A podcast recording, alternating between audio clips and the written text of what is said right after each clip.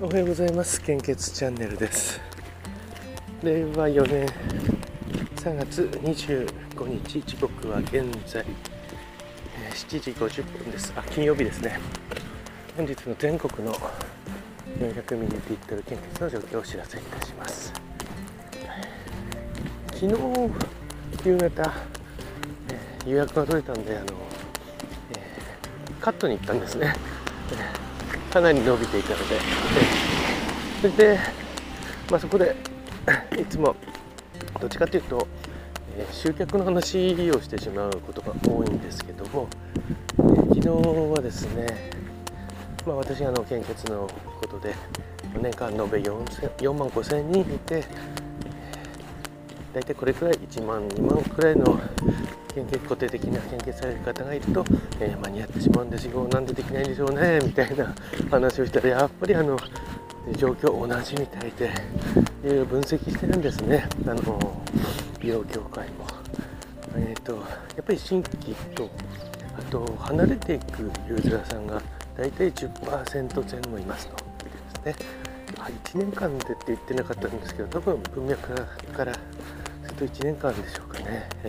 10%新しい人が入ってきて10%自然にこう、まあ、来なくなったり、えー、するっていうことだったんですね。でそこで新規の、あのー、献血者っていうのは毎月抑えてるんですけども考えてみると離れ離れていく方っていうのは全然追いかけてなかったなというのがありましたね。ねあまあ同じこといや同じことじゃないかな。やっぱり細かく出してみないと出せないですよね、えまあ、これやるとなればまあどちらにしろ年間4万5千人のですからエクセルで処理できる範囲なのでまあ簡単ですよね。日付データ。例えば名前、まあ、名前だとどうせどこにあるので生年月日データ、だ献血者コードとえー、っと献血日採血種類。これがあればいいですね。これがまあ年度ごとに出しちゃえばもう一体どれくらいのあ簡単に出るんですよねそう考えると。えまあデータは簡単にそんなあのー、取り出せないというのはあるんですけども。うんとあそうかできるんだな。えそうするともうどんな人が何人新しく今年は入ってきて何人来なくなったか、まあ、来なくなったっていうのはちょっと献血度合い多すぎるかもしれないですね。実は私1年間だけあの、まあ、今名前変わっちゃいましたけども登録係っていうとこにいたことがあって、まあ、その1年で実はその当時すごく遅れていてあのうちの当センターのそういう、えー、依頼するシステム関係ですね。で1年で、えー、手順が確立して、えー、追いついたと思ってるんですけどもそこではあの、えー、誰にいつどんな内容のメッセージを送って当時はメールでしたけどねでどれくらいの方がどれくらいの期間で、え来てくれるのかって全部押さえてましたけどね。1人1人単位で把握してましたけどね。まあその今はシステムがあってダブラットとかになってるので今はもっとあの高度なことができるはずなんですよね。あの自分で表計算とか使わなくても、簡単なクエリとかで保存しておいて、えー、っていうか多分やってるですよね。あの他の県では。うちの県はちょっとどれくらいの活用状況かわからないんですけども。うーんといずれそこは何度かしないといけないのかなと思っていますね。特に LINE と今連動してますしね、えー、昨日2日くらい前かな。ちょっとそういった SNS のことについても、えー話す職員と話す機会があったんですけどもまあ、私としてはあの署内のイントラでもうすでにあの SNS と同じようなことをマイクロソフトの Teams でやってるので、まあ、あの Twitter も Instagram も Facebook も LINE も全部とりあえずみんなあのやってほしいっていう やってほしいと思っているとなんですけどもそれは無理って言ってましたね。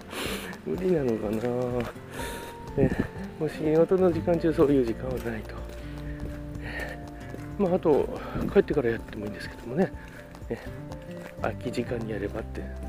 空き時間にやるのは、えーま、仕事になっちゃうみたいで。どうもそっかというあのいつになったらあの労働者じゃなく使用者目線の、えー、と考え方がちょっとできるようになるのかなと思いましたね。あのもう何十年も勤めてる職員だったので、えー、もうほぼ経営者側と同じだと思っていいんですよね20年30年も勤めていると、え、まあ、役職もついてたりすると、ね。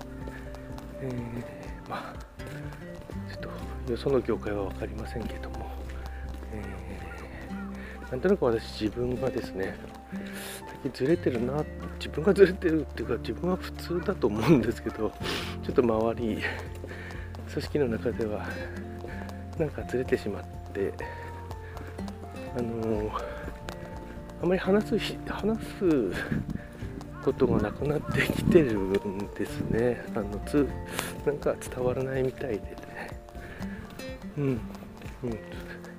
まああのルーチンに枠上は全然今まで通りなんですけども、えー、こういったことをやっていこうとかそういうことを考えた時はなんかもうと孤独を感じているような部分がありますけども、まあ、こうしてあの配信したりとか、まあ、Twitter とかそちらの方ではやっぱりむしろ自分の方が遅れてるなという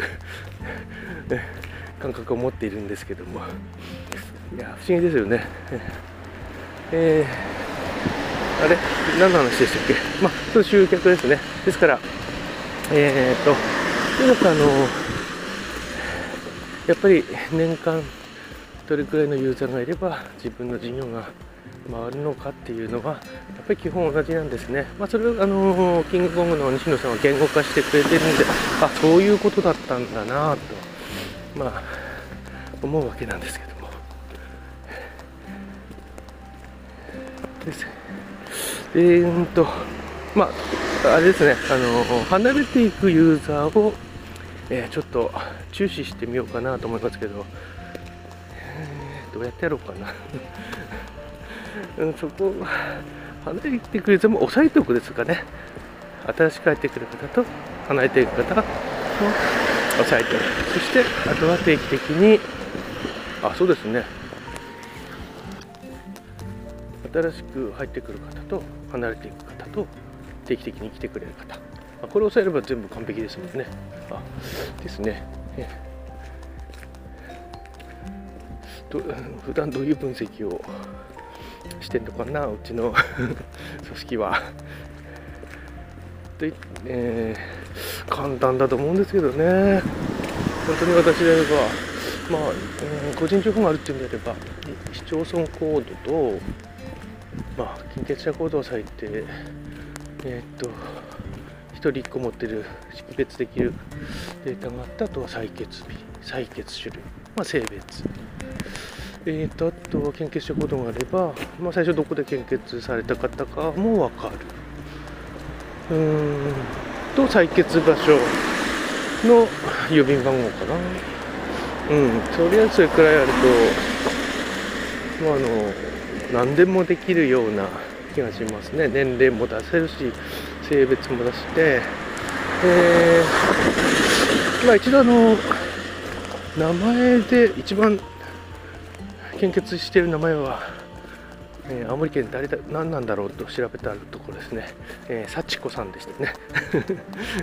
幸子さんという名前の方がなぜか一番青森では献血されて確率が高いと10年くらい前でしょうかね。出したことがあります。はい。それでは、えー、400m 献血の全国の状況です。さあ出しておけばよかったな。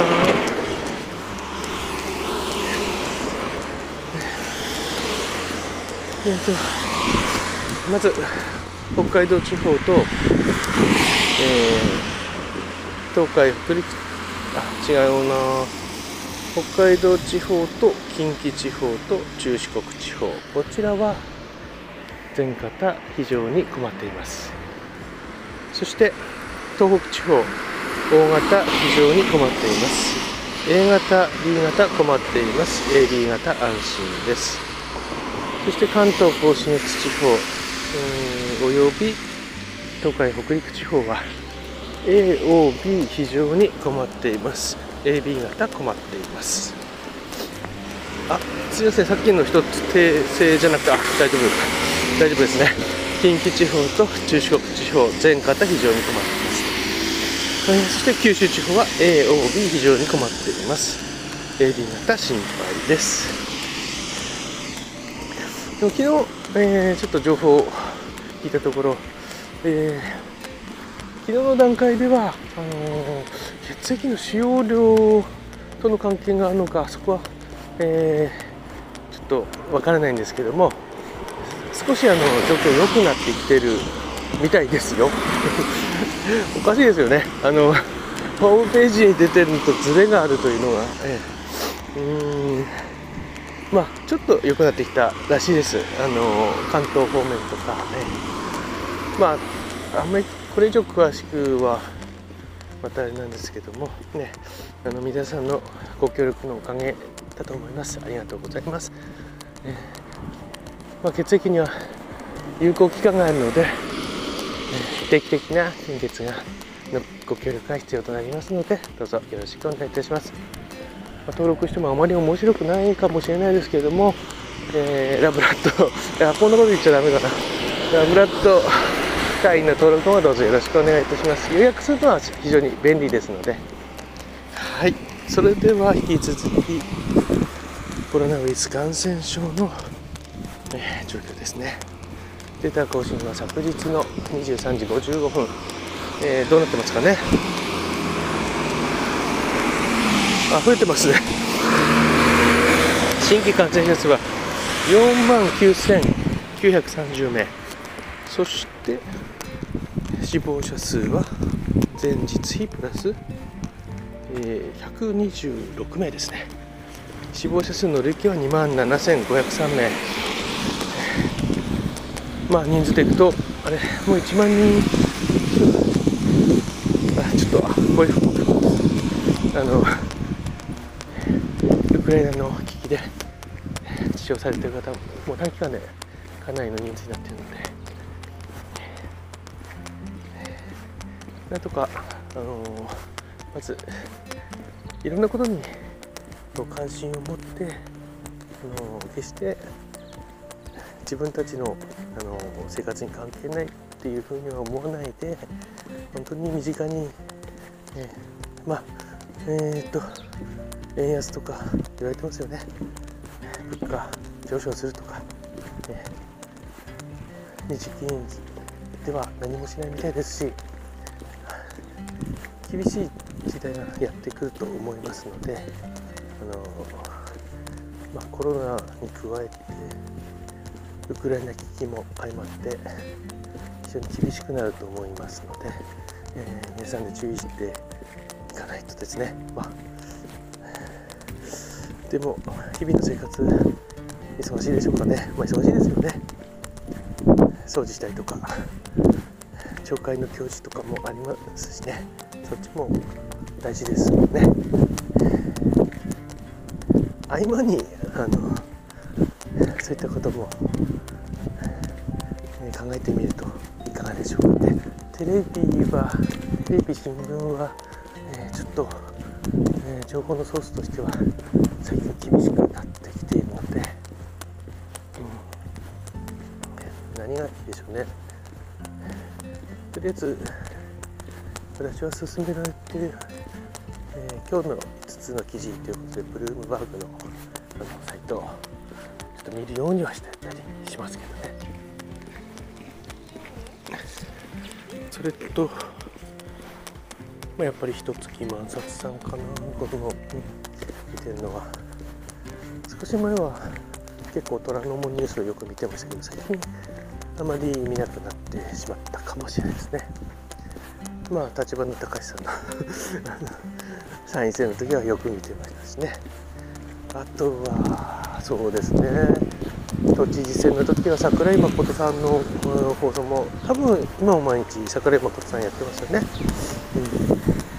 うん、いやこういうふうに演説できてすごいなとか思いながら見てたりとか、まあ、あとはヤフーの、えー、ヘッドライン見て、まあ、コメントも見たりとかしていろんな考え方や意見があってそういうのを見て、まあ、自分で考えてみるっていうことになりますかね。それでは本日も素敵な一日をお過ごしください。いってらっしゃい。